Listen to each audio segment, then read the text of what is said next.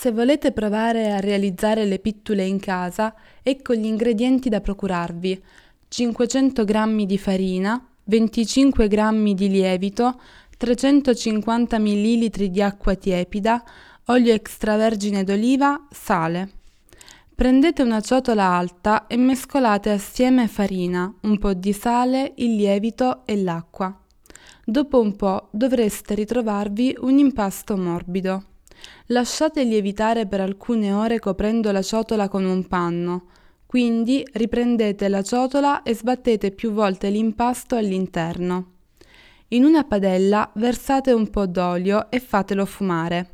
Quando è caldo, prendete man mano l'impasto tanto quanto ne riuscite a contenere in una mano chiusa e fatelo friggere finché non diventa dorato. Ciascuna parte dell'impasto diventerà così una pittula. Questa è la ricetta più semplice, ma a piacimento potrete mettere nell'impasto altri ingredienti come olive, cavolfiore lessato, pomodori, capperi e altro.